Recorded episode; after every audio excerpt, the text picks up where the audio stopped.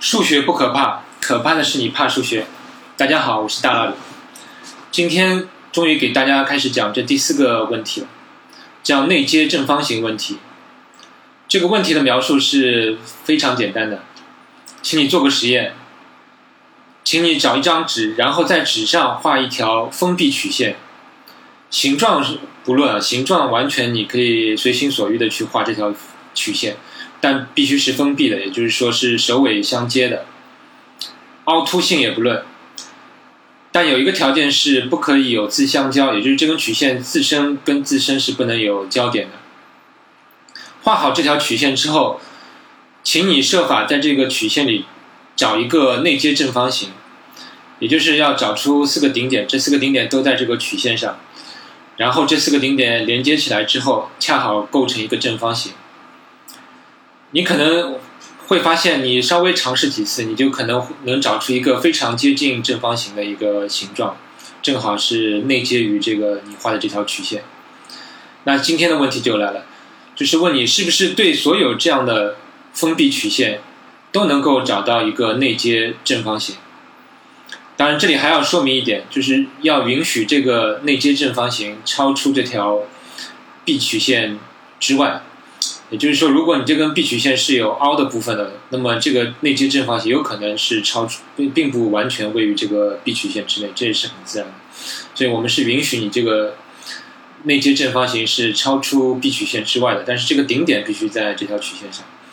现在就是问你，这个是不是所有的这样的 B 曲线都能找到一个呃至少一个这样的内接正方形？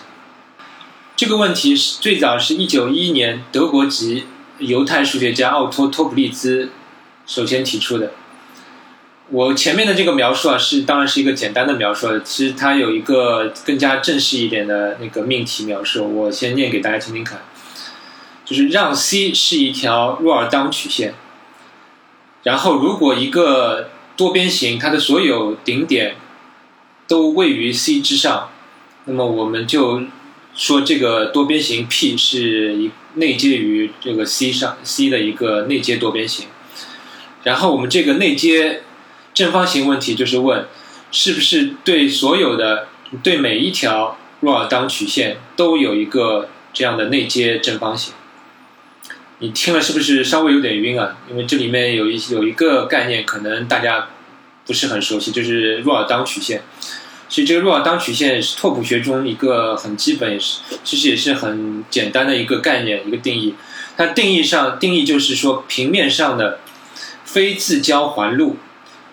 就称为若尔当曲线，就是说自身跟自身不能相交，而且它又构成一个环呃环路的这样一个曲线，就叫做若尔当曲线。有时候又被称为简单闭曲线。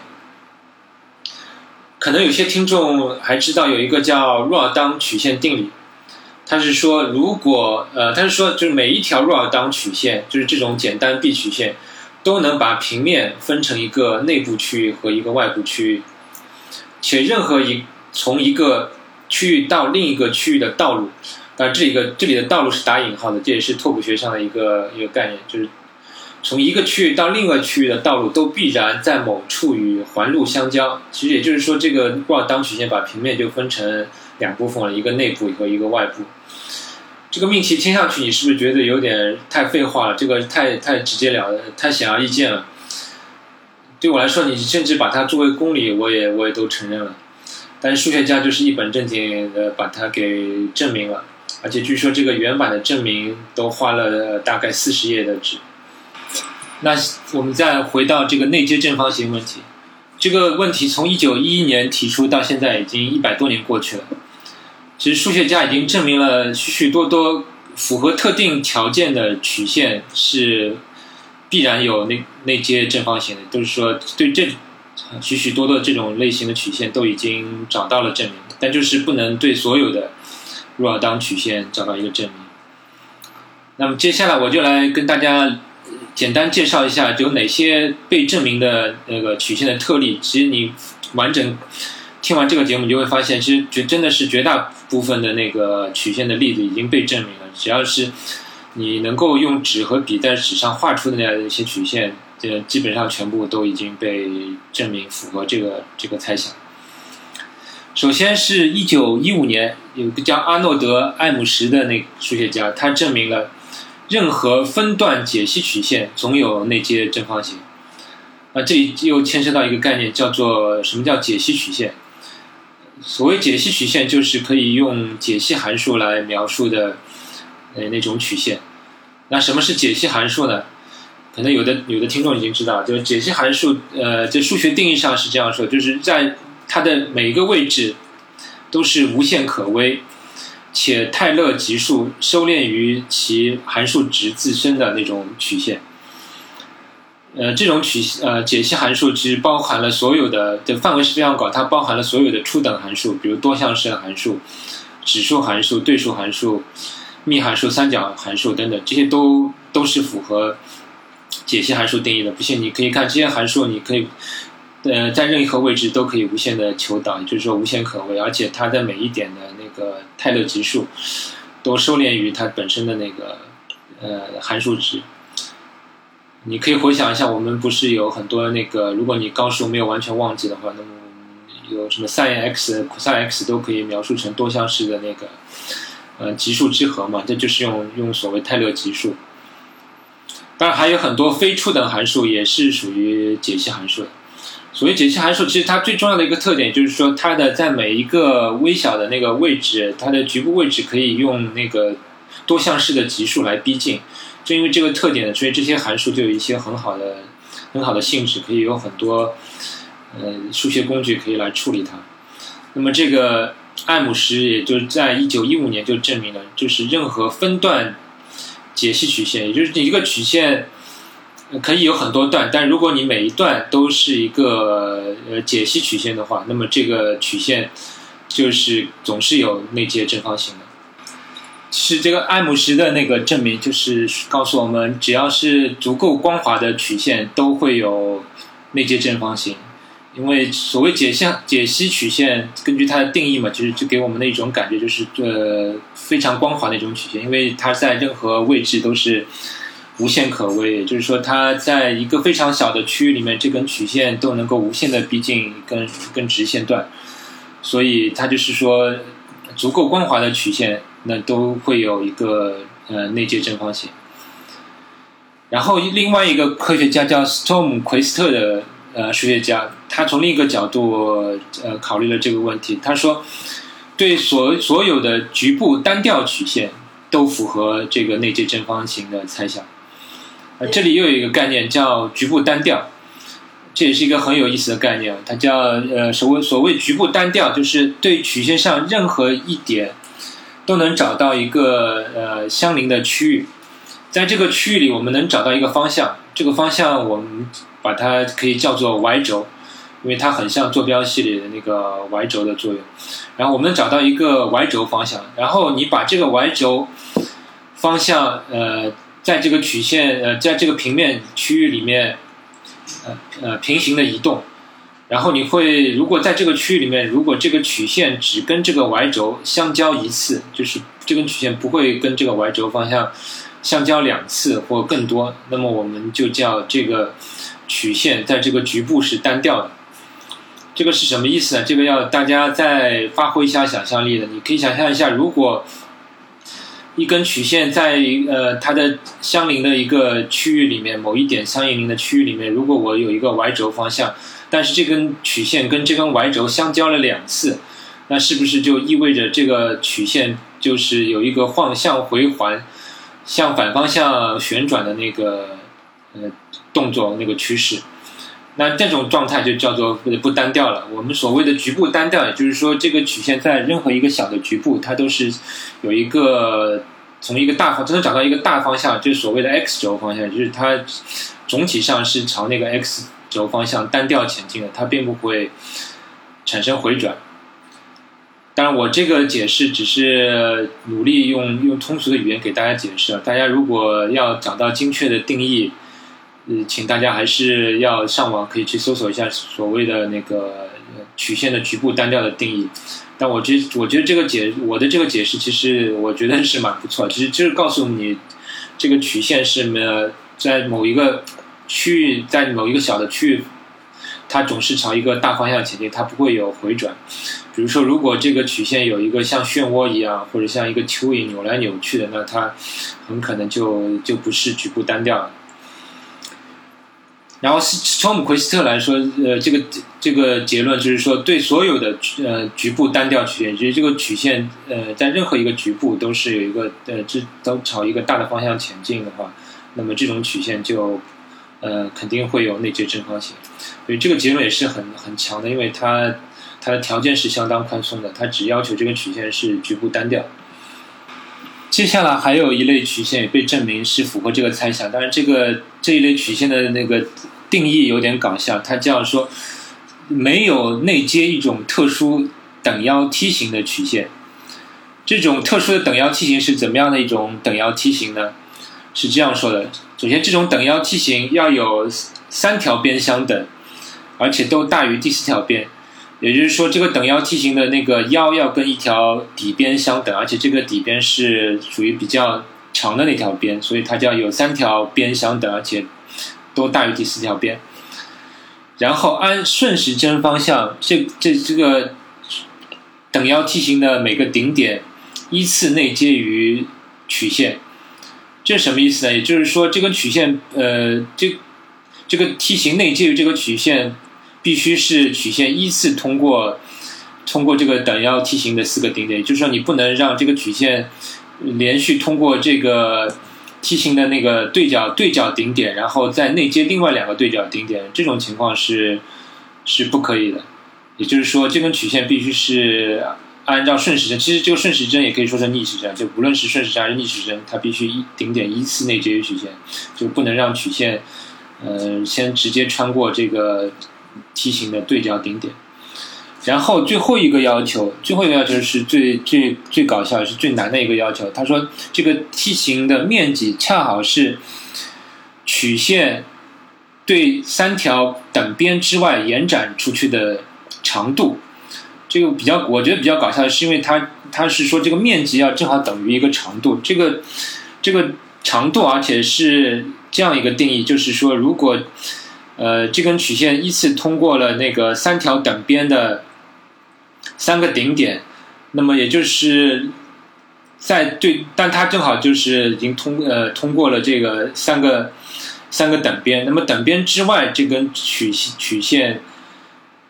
剩下来的那段那段延展出去的长度，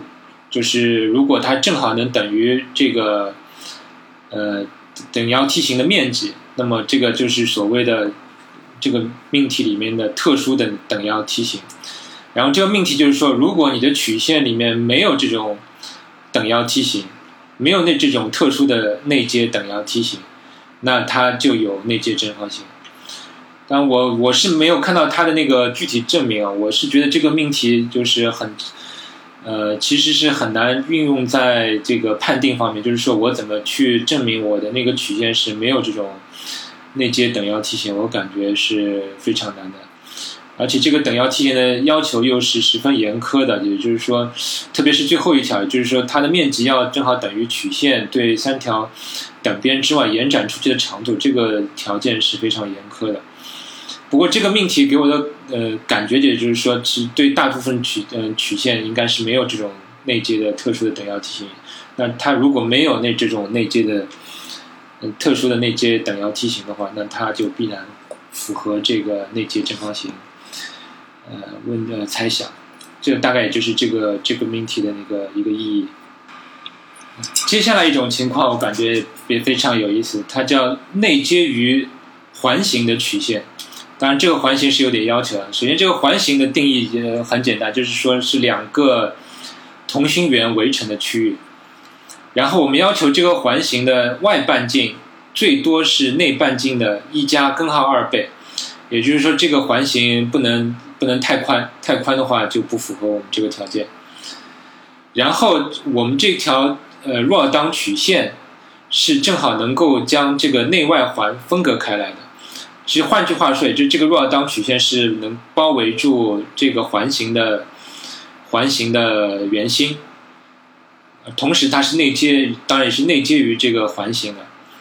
如果这个曲线符合以上这种条件，那么这些这个曲线就。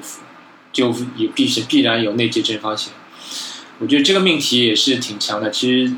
因为我们这个封闭曲线，因为本来就是把那个平面区分成内外两个区域嘛。然后现在只是说，呃，你如果能够找出在这个呃若尔当曲线的呃划分的那个内部区域和外部区域，能各找找出一个同心圆。如果这个外面的同心圆的半径是里面那个同心圆一加根号二倍以内的，那么也。这个若尔当曲线就必然符合这个猜想，也就是说，如果你要找反例的话，你现在就必须把这个曲线扭曲的足够厉害，扭扭曲的够宽，那使得你这个内外部能够画出的环形要足够宽。好，然后接下来给大家就说，呃，最后一种大呃已经被证明的符合这个猜想的那曲线叫对称曲线，这个就比较简单了。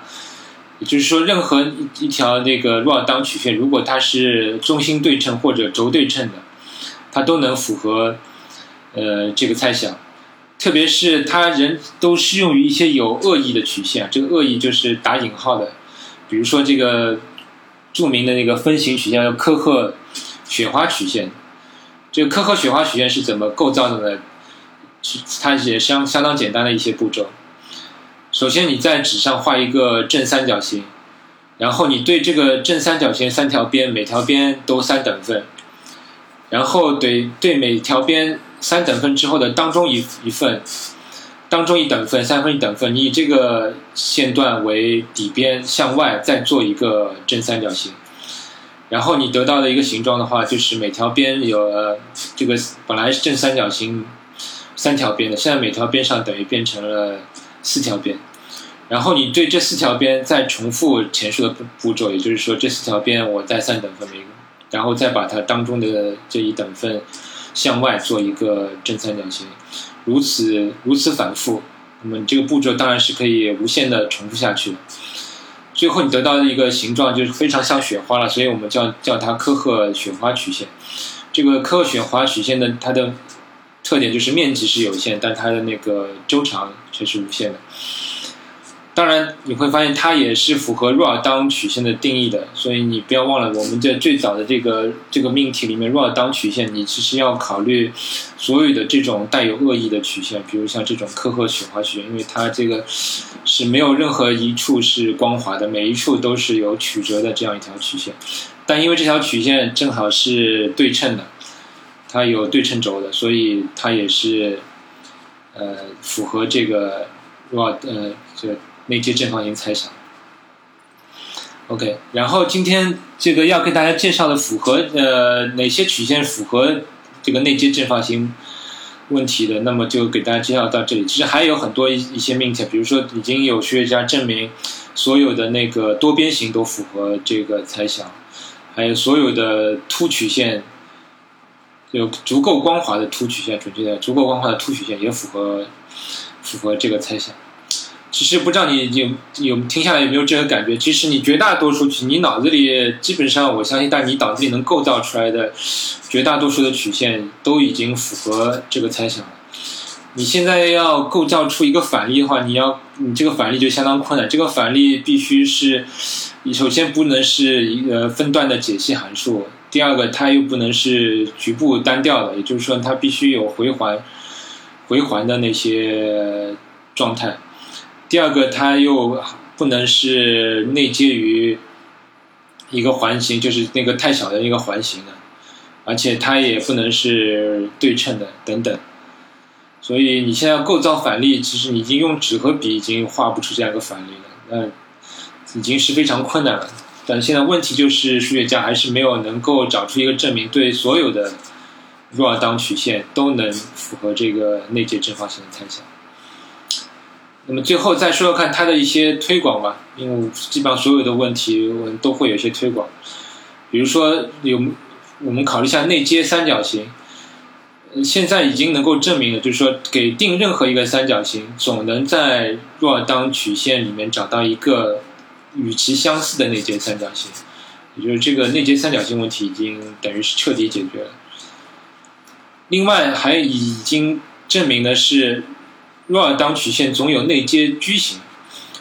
对，呃，其实这矩形跟正方形看来呃听上去相差已经不大了，但是这个差之毫厘谬之千里。就是虽然我们已经证明了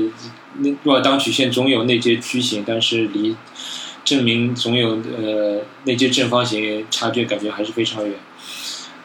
另外也已经证明了这个若尔当曲线总有许多的那个内接的平行四边形和菱形，甚至菱形也有了。这这谈到这里，我又感觉跟上一期的那个呃完美立方体问题有点相像了。其实就是我们对这个问题的条件稍微放松一点，这些问题都已经解决。但是对这个呃最严格的命题，现在还是没办法解决。OK，那今天就聊把这个内接正方形问题聊到这里，然后下一期我们就会跟大家聊这呃五个问题的最后一个问题了。欢迎大家收听，谢谢。